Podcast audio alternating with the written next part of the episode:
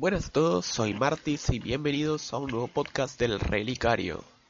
Hoy es un día interesante porque estamos haciendo primer mes de podcast. Sí, ya hace un mes que empecé a formar este podcast, a subir un poco de lore cada semana. Y la verdad estoy muy contento porque veo que, que hay feedback, que hay comentarios en Facebook, que bueno, en Evox no hay todavía mucho comentario ni mucha actividad, pero se va viendo que les está gustando y que están participando, así que vamos a seguir y muchas gracias por este primer mes. Además, ya estamos en agosto. Agosto es ese mes en el que ya estamos en el último tramo hacia la próxima expansión y en el que ya se está empezando a sentir un poco más ese aire de Legion, de Legión Ardiente, de Fuego Vil y de todas esas cosas que hace tanto tiempo estamos esperando, porque si hay algo que hace bastante bien Blizzard es tenernos esperando. Ya un año y pico que Warlord no largó nada, no hay mucho nuevo contenido, así que ya estamos entrando en ese último tramo de espera y ya se viene la Legión. Pero antes de hablar de lo que se viene en la Legión, vamos a hablar un poco sobre un cacho más de Lore. Cacho de la Legión, de Lore, y vamos a hablar de la segunda invasión de la Legión. Les advierto, este podcast va a ser largo porque la segunda invasión de la Legión no es un evento que aparezca en un juego ni en algo tan tan marcado, es más o menos toda la historia de Warcraft 1, 2 y 3. Así que va a ser un poco largo esta. Pero bueno, vamos a empezar. Eh, en pocas anteriores les contaba de que los Draenei se habían escapado de Argus y que siguieron volando por el universo hasta llegar a Draenor. Draenor era un planeta donde vivían los orcos y la verdad es que la convivencia entre Draenei y orcos en Draenor al principio era bastante buena, no eran dos razas que estuvieran en guerra, no eran dos razas que se odiaran. Eran dos razas que no eran mejores amigos, pero no estaban en guerra, se llevaban bien. Con esto en mente les quiero arrancar el podcast para que entiendan que la, la relación no era mala, no estaban en guerra, no se odiaban, incluso comercializaban eh, materiales y se llevan más o menos bien hasta que Kil'jaeden se enteró de este planeta. Kil'jaeden lo que hizo, estaba ansioso de venganza, quería destruir a Velan y a los Draenei que se habían escapado de Argus y eh, vio en los orcos un posible títere. Vio en los orcos una raza que podía ser fácil fácilmente manipulable, eran poderosos y eh, no eran bajas para la legión, es decir, mandaban a los orcos como carne y cañón y una vez que perdieran los orcos o incluso si ganaban los orcos mejor, ahí sí caía la legión con la invasión seria. Entonces, eh, lo que hizo fue tratar de ver cómo engañar a estos orcos. Y lo que hizo fue buscar a Nersul. Nersul era una especie de el papa, pero versión orca, era como el chamán jefe. Y Nersul era una persona que estaba eh, gravemente entristecida en ese momento porque su pareja se había muerto. Y ustedes piensen que el duelo normal de cuando una pareja se muere no era lo que vivía Nersul. ¿Por qué? Porque Nersul era un chamán. Nersul era alguien que podía hablar con los espíritus y una parte de él estaba esperando que el espíritu de su amada apareciera y le hablara. Entonces Kil'jaeden se aprovechó de eso. Kil'jaeden se le apareció a Nersul disfrazado de su amada. Y bueno, lo que le mensaje que le dio era de que que lo quería, que ahora estaba bien, pero lo más importante era que los orcos corrían peligro. Los orcos corrían peligro porque los Draenei, que eran una raza más avanzada que los orcos, tenían, eh, estaban tratando de atacarlos y de destruirlos. Entonces lo que les dijo es que ataquen a los Draenei. Básicamente fue eso, fue ataquen a los Draenei, destruyanlos. Y Ner'zhul, eh, preocupado por esto y tomando muy en serio la advertencia, hizo exactamente eso. Atacó a los Draenei y empezaron a matar Draenei a diestro y siniestro. El problema era que a los elementales de, de eh, en esa época era Dreanor, no les gustó que los orcos usaran los poderes de los elementos para atacar a los Draenei. Entonces rápidamente los eh, elementales abandonaron a los orcos, pero no a los Draenei, y los Draenei ya contaban con poderes de paladines, eh, guerreros, toda una cantidad de sacerdotes. Y los orcos no, los orcos solamente tenían fuerza bruta en esa época. No tenían más chamanes y quedaron eh, totalmente desprotegidos contra los ataques de Draenei y empezaron a perder. Es en este momento que Kil'jaeden se le aparece de vuelta a Ner'zhul, pero esta vez como Kil'jaeden. Usando su persuasión, logró convencerlo de que eh, los brujos podrían ser una buena fuerte forma de que la horda tuviera un poder real contra los Draenei. Entonces, ¿qué fue lo que hizo? Eh, junto a los clanes orcos y hizo una demostración del poder real de los brujos. Entonces, viendo la necesidad de que estaban perdiendo la guerra contra los Draenei, eh, se decretó de que todos los chamanes de todos los clanes orcos tenían que aprender brujería. Y por todos los chamanes, digo todos los chamanes, o sea, estoy contando a Drektar, por ejemplo, el clan Eugélido, que es un clan que más tarde se rebelaría contra los demonios, contra la horda, pero en ese momento todos los chamanes aprendieron brujería.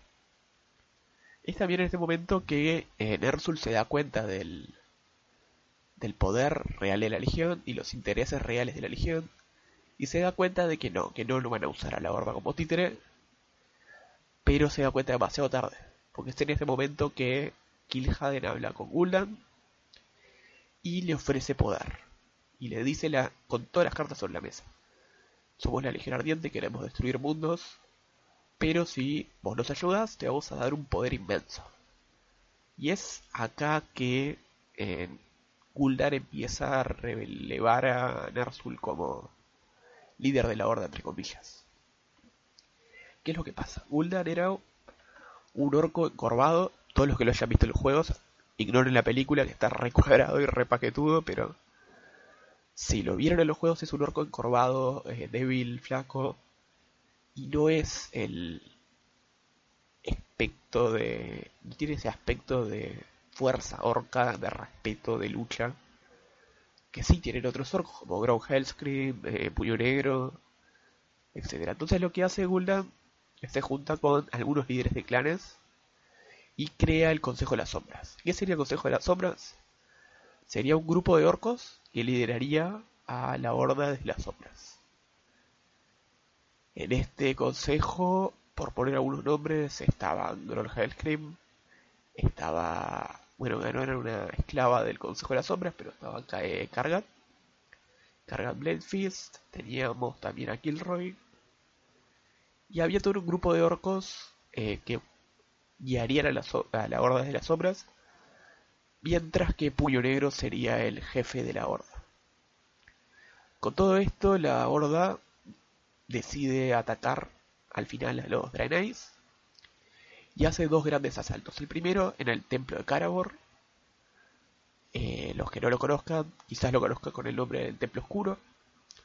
Era un antiguo templo de Draenei que fue atacado y más adelante sería el centro de control del Consejo de las Sombras. El otro gran asalto fue a Yatrat, que donde la Horda hizo llover demonios y llover una cantidad de poderes para destruir a los Draenei's. Si bien no todos los Draenei's fueron destruidos, la gran mayoría sí, y en los centros urbanos, sea Yatrat, y el centro religioso de los Draenei, es decir, Karabor, fueron destruidos los dos. ¿Qué es lo que pasó? Los orcos, al invocar tantos demonios, empezaron a diezmar los eh, recursos naturales de Draenor. Draenor se corrompió. Creo que cualquiera que haya jugado Worlds of Draenor y The World Crusade puede compararlo. Digo, comparen la selva de Tanan con Península de Fuego Infernal. Eso era antes y después de los poderes de la Legión. Entonces, eh, los orcos se quedaron sin recursos. Y es aquí cuando la Legión empieza a usar eh, sus poderes para controlar los orcos. Los que hayan visto el podcast de Medium sabrán de que lo que hizo Kil'jaeden fue enlazar a Gul'dan y a Medium. Para que cada uno abra el portal oscuro de un lado y la horda ataque los humanos. Bueno, la horda hizo esto y si bien eh, la resistencia de Stormwind fue fuerte, Stormwind queda destruida. Y no solo esto, sino que mientras Stormwind es destruida, eh, Medivh muere y el enlace de que tenía Medivh y Gul'dan se debilita, haciendo que Gul'dan caiga en coma. ¿Qué pasa cuando Gul'dan cae en coma? Es en este momento que el clan Lobo se empieza a mover. El clan Lobo había quedado exiliado y Durotan, su líder, era un gran amigo de Orgrim Duhammer. Un orco que era importante, era poderoso, pero que no era el líder de su clan. Orgrim no era el líder del clan eh, Roja Negra, sino era un orco más. Es en este momento que eh, eh Durotan va y le explica todo el complot que hay para controlar a los orcos por parte de los demonios. Y Orgrim no le cree. Orgrim al principio no le cree a Durotan, le dice que no, que no puede ser, que en realidad nosotros estamos atacando este planeta porque necesitamos los recursos naturales, no porque los demonios nos manden y que no somos títeres. Pero rápidamente se le despejan todas las dudas a Orgrim, ya que los escoltas del clan Roca Negra deciden asesinar a, eh, a Durotan y a Draca, que eran los líderes del clan Evangelido, y dejando a su hijo Fral para que se lo coman los lobos. Obviamente los lobos no se comen a Fral, sino que es recuperado por un humano llamado eh, Adelas Negro. Pero bueno, la historia de Fral va por otro lado, vamos a seguir con la horda. ¿Qué hace Orgrim? Orgrim al darse cuenta de esto, reta a un Bakora, a Puño Negro, y que su Bakora es una lucha a muerte por el control de la horda. Orgrim gana y se vuelve el jefe de guerra de la horda y rápidamente empieza a limpiar al Consejo de las Sombras. Mata a la mayoría de los brujos, eh, muchos de los orcos que estaban en el Consejo de las Sombras, como Kargat, los exilia a Dreanor y empieza a formarse su propia horda bajo su propio mando, porque la guerra contra los humanos iba a seguir, si ellos iban a quedar en, en Azeroth, iban a tener que controlar la zona y los humanos no los iban a dejar, los iban a seguir atacando. Y más ahora que se formaba la Alianza Lordadero. Es en este momento que Gul'dan se despierta y cuando Orgrimmar lo va a matar, le dice, no, tengo grandes poderes que te pueden servir para ganar la guerra. Quizás no les caiga bien a los orcos, los demonios, ni los brujos, pero no pueden negar de que eh, son poderosos y para ganar una guerra necesitan poder. Entonces Orgrim perdona a Gul'dan y Gul'dan le ofrece eh, crear un nuevo tipo de guerreros. Estos guerreros son eh, los caballeros de la muerte, que serían brujos orcos controlando los cadáveres de los caballeros de Ventormenta. No son los caballeros de la muerte que vemos en el WoW, no son los caballeros de la muerte de Arthas, pero son otro tipo de caballeros de la muerte. En ese momento, eh, la horda empieza a atacar a la alianza de vuelta y empieza a ganar terreno. La horda avanza hasta llegar hasta las puertas del Hordaeron y sitia la ciudad. El problema es que la horda tenía diferentes posiciones. Primero, los trolls que se habían unido a la horda no estaban tan de acuerdo con atacar primero a los humanos. Los trolls tenían una guerra hace siglos con los elfos y deciden atacar Silverwood. Entonces los trolls se van del ejército de la Horda en ese momento. Pero más importante para la historia de la Legión es que Gul'dan también se va en ese momento a buscar la tumba de Sargeras, donde lo esperaba un gran poder. Orgrim se queda sin trolls, se queda sin brujos, se queda sin el clan Twilight Hammer, tampoco sin el clan eh, el clan de Shadow Moon, que el de Gul'dan, y lo que decide hacer es enviar un grupo de, su ejército a buscarlo a Gul'dan y a matarlo. Gul'dan llega realmente a la tumba de Sargeras, pero los demonios de la tumba lo destruyen. Y rápidamente los guerreros del clan eh, Blackrock recuperan la calavera de Gul'dan y se la llevan a Rory. Mientras tanto, la Alianza hace un ataque inmenso contra la Horda y los hace retroceder mucho. Los hace retroceder, para el que sea una idea, desde Under City hasta Montaña Roca Negra. Y es allí donde hay una guerra muy importante entre la Alianza y la Horda. La Horda eh, parece empezar ganando porque Orgrim en duelo singular contra Anduin Lothar lo mata. Pero es en ese momento que Turalion, general de la Alianza, se le despiertan los poderes de la luz por ver destruido a Lothar.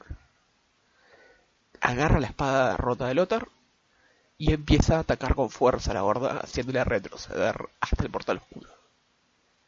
Es en ese momento que la horda se toma el portal oscuro y la alianza crea una expedición con tal de hacer que la horda sea destruida de una vez por todas. En ese momento Sikuldan es Nersul el que toma el control de la horda. ¿Y Nersul qué hace?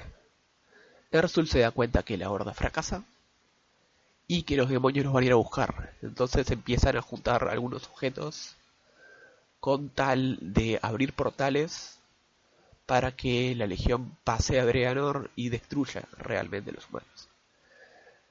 Entonces, eh, es en este momento que Nersul empieza a enviar tropas a Azeroth para robar algunas cosas. La primera es la calavera de Gul'dan, que ya la tenían los orcos. La segunda es el libro de Medivh, un libro con magia muy importante.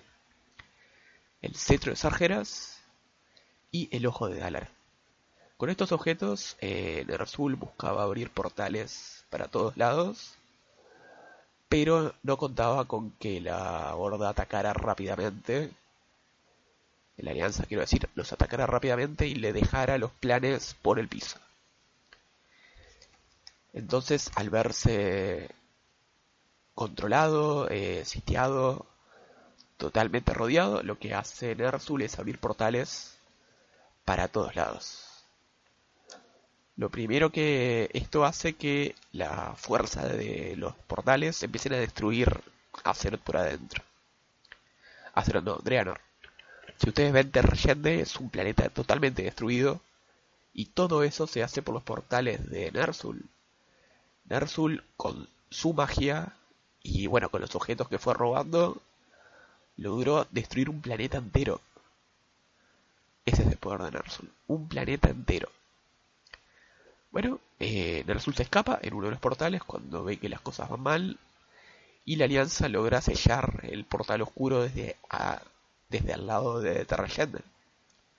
Es decir, Tagdar, eh, Turalio, Naleria, la hermana de Silvanas, eh, Donat Trollbane, el hermano de Falstad, que no me sale el nombre ahora, y algunos que otros quedan atrapados en Terrayende, pero logran salvar a la, humanidad de, de ser destruida por la explosión.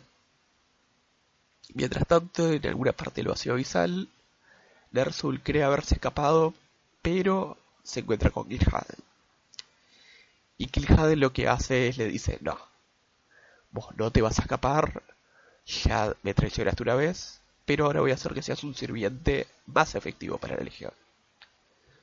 Lo que hace es extrae el alma de Ner'zhul, la mete en un cubo de hielo gigante y la tira en Northrend.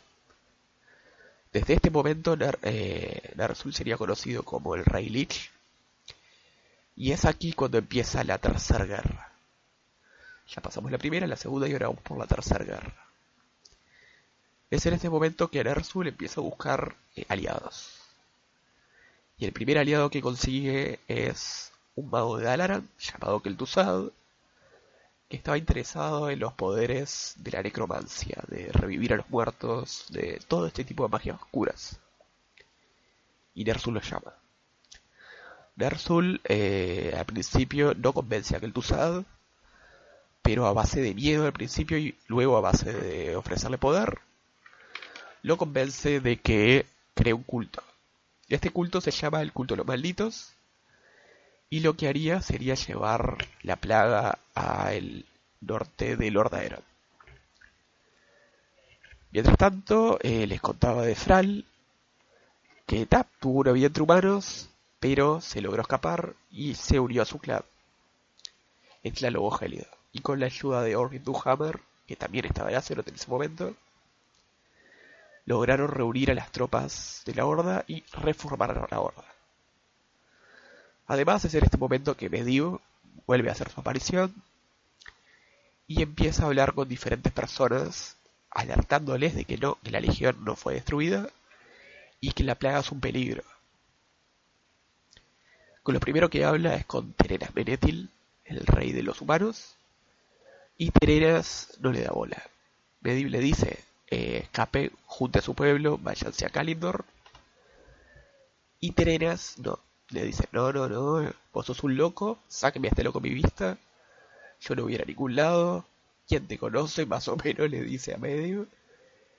Y no, no, los humanos no se escapan. Medio eh, decide, bueno, vamos a hablar con otro, habla con Fral, y a Fral sí lo convence a irse hasta eh, Kalendor. Es en ese momento más o menos que la plaga empieza a asolar rápidamente el norte del Lordadero y empiezan a moverse unos granos eh, corruptos, granos que matan todo el que lo maten, todo el que lo coma morirá y revivirá como un, muerto.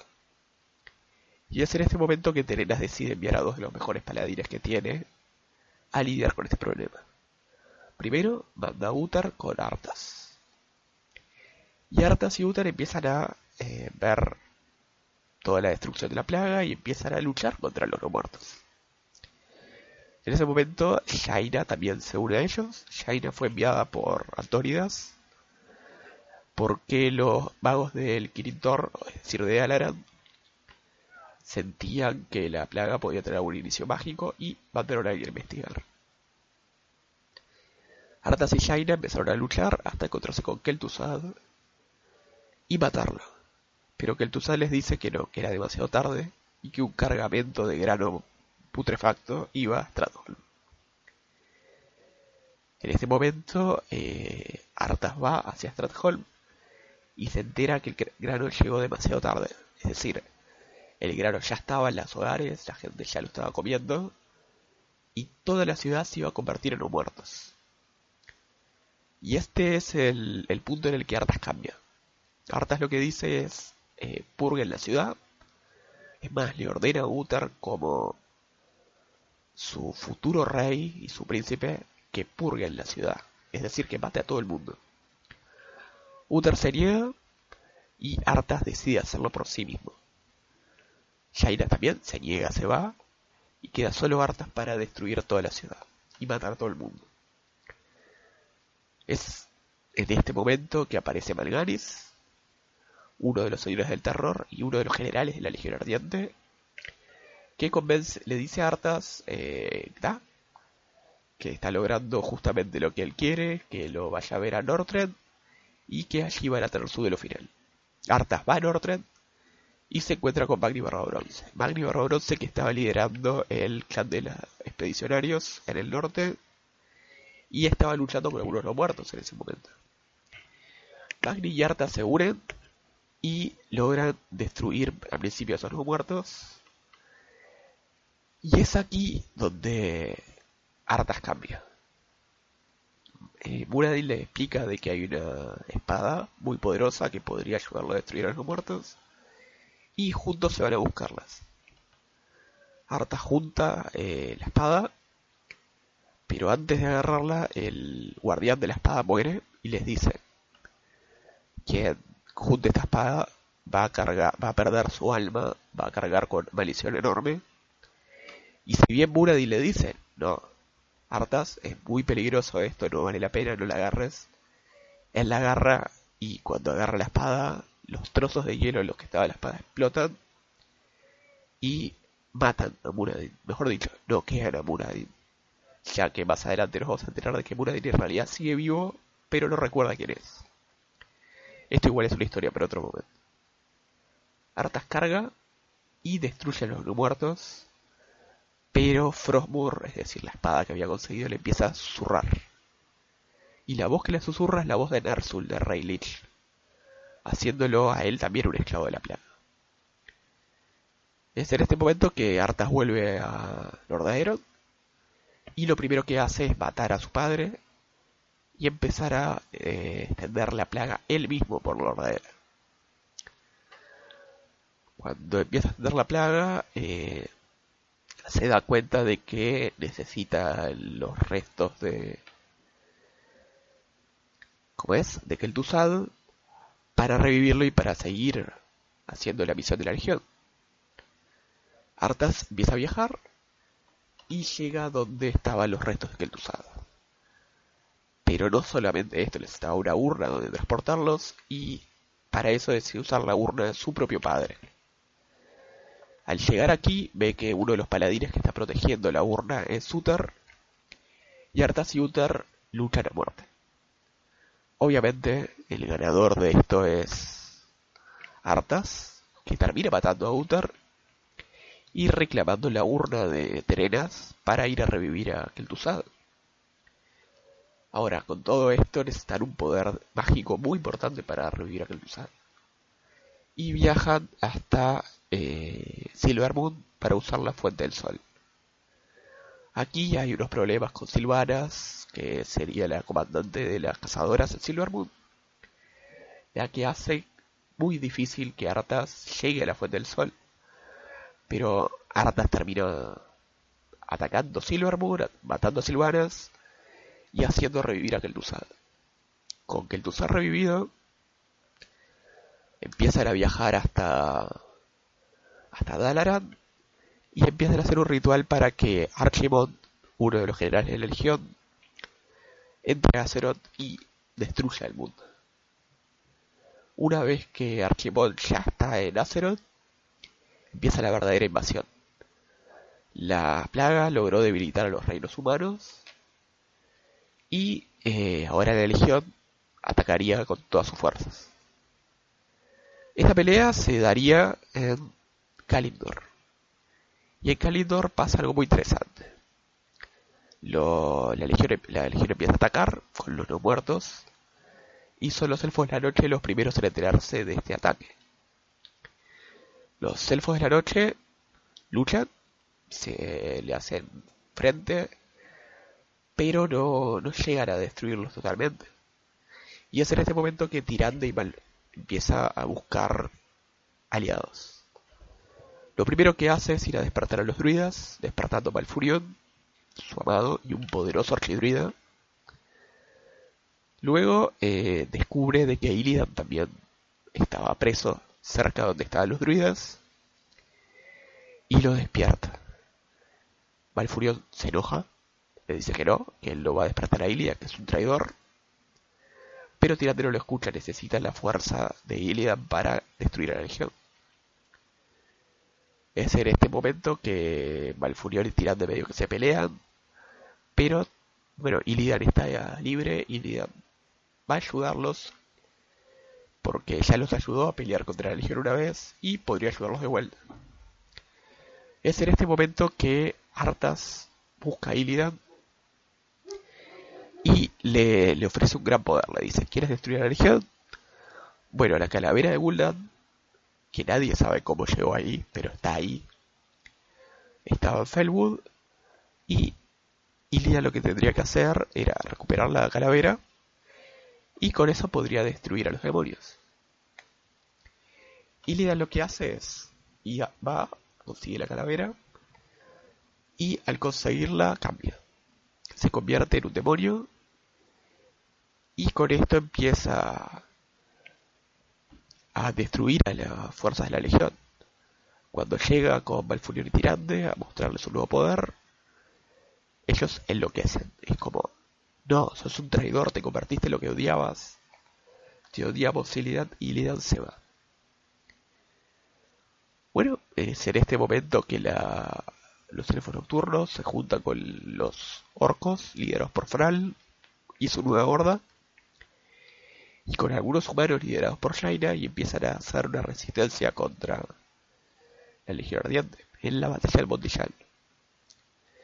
Si bien la Legión Ardiente ataca con mucha fuerza para destruir el árbol del mundo Teldrassil, Valfurión lo que hace es planea una especie de ataque sorpresa. Él juntaría a los Wisps, a esos espíritus del nocturnos, alrededor del árbol, y los haría explotar cuando Archimond empiece a beber de las energías del árbol y a destruir el árbol. El plan de Valfurion funciona, y cuando Archimond empieza a atacar el árbol, empieza a consumir las energías del árbol, no, no se da cuenta de que en realidad están los Wisp alrededor y estos explotan en la cara de Malfurio, de Archimond, destruyéndolo todo. Es en este momento que los elfos pierden su inmortalidad, pierden su árbol que tanto les importaba, pero salvan al mundo. Y la legión fracasa. Pero no fracasa del todo, porque Illidan, que se había escapado a Auland, es buscado nuevamente por Archimond. Y Archimond le dice, no, el Rey Lich falló, ahora te voy a usar a vos para que destruyas al Rey Lich. Y Lidan empieza a juntar eh, primero los Naga, que quizás por su ascendencia de elfos nocturnos y su relación entre Illidan y los Naga, que antes eran elfos y ahora son demonios, o por algo así, se unen a él. Y es en este momento que empezamos a ver cómo eh, Canto Sombrío, o Shadowsong en español, empieza a perseguir a Iliad. Esta persecución lleva tanto a Malfurion como a Malfurion, no, a Tiran, a Maiev y a Illidan hasta la tumba de Sargeras. E Illidan lo que trata de hacer es de robar el ojo de Sargeras. Este era un objeto de gran poder que lo que podría hacer es destruir el trono helado y al rey Lich que se rebeló contra la contra la legión. Ilian logra robarlo y empieza a invocar un hechizo que destruiría a Nordra. El problema es que este hechizo a la vez estaría desgarrando a Azeroth. Y son Malfurion y Tirande y Maiev los que empiezan a detener a Illidan y haciéndolo que se retire. Se retire Adrianor. La anterior Adrianor y actual Terrayande totalmente destruida por Narsul. Además, eh, mientras esto pasa, en las tierras del Ordaeron tenemos a los elfos de sangre. Anteriormente, altos elfos que cambiaron su nombre a elfos de sangre por los caídos al luchar contra la plaga. El príncipe Keltas era el que estaba liderando este grupo, que empieza a resistirse contra la legión y empieza a luchar contra los no muertos, tratando de recuperar Lord Aeron, pero hay un problema importante.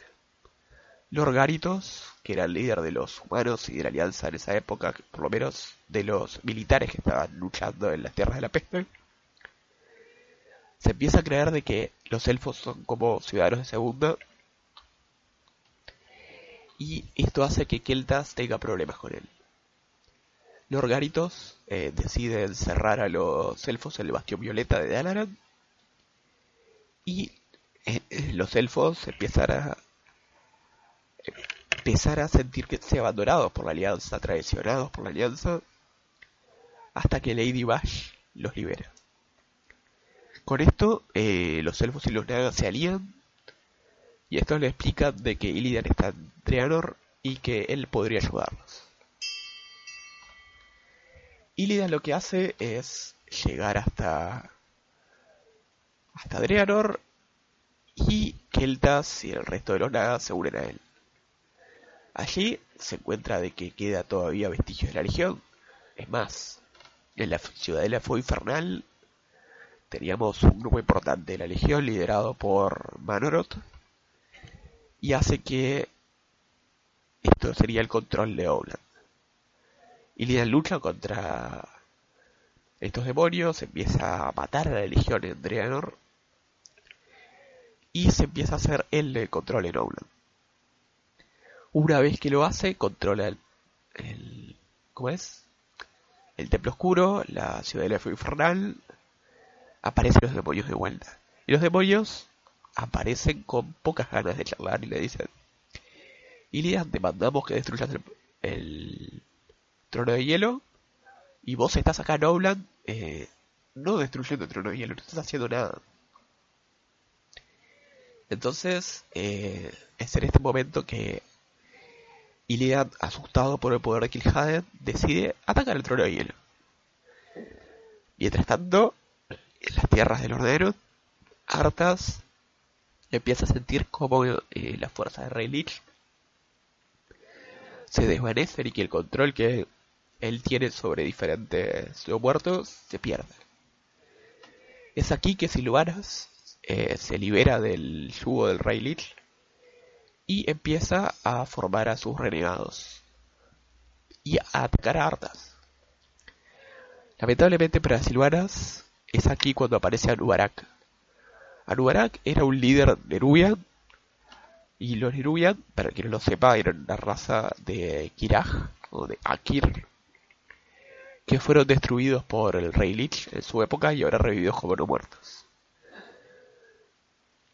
Bueno, eh, este personaje libera a Arthas y le dice, el rey Lich te necesita, tienes que ir al norte y es allí donde Arthas viaja. Al llegar a Northrend, eh, Arthas se da cuenta de que no va a llegar a tiempo para destruir a Illidan, no puede luchar contra Illidan todavía. Y deciden usar una especie de atajo. El atajo sería Kiraj, los túneles de las antiguas ciudades de los Nerubian, y eso hace que eh, se adelante a Illidan y a sus tropas de elfos nocturnos, elfos elfos de sangre y nada, y lleguen a Trono de Hielo antes. Es aquí donde se da el duelo mortal entre Illidan y Arthas, en el que gana Arthas, por poco pero gana Arthas, y deja a Illidan medio muerto pero vivo, en fin vivo, y Arthas llega y controla al al tronelado y a los poderes de del rey Lich. Entonces, hasta aquí es donde llegamos con la tercera guerra y la segunda, la segunda invasión de la Legión Azeroth. Como podrán ver, es largo, son muchos personajes, es complicado, pero esto resume más o menos las primeras dos intentos de ataque de la Legión. En el podcast de la semana que viene vamos a hablar del tercer intento de invasión de la Legión y de un poco de qué fue pasando con la Legión en World of Warcraft. ¿Y por qué hago este, esta aclaración? Porque primero, la Legión solamente tiene una expansión dedicada a ella. Son los malos principales de, de World Crusade. Y es allí donde tienen más control. Pero de todas formas la Legión siguió apareciendo en otras expansiones. Aparece en el Cataclismo, poco pero aparece. Aparece en el WoW clásico. Tiene un papel muy importante pero no son importantes como voces en Wrath of the Lich King. Y al final de World of Draenor también aparecen. Entonces en este podcast hablaremos de eso y vamos a terminar con la historia de la Legión hasta ahora. Así quedamos en las puertas de Legion y nos preparamos para la próxima expansión. Si les gustó el podcast, pueden suscribirse, pueden seguirme en Facebook o Twitter. Y nos estamos viendo el próximo sábado con un poco más de lore. Chao.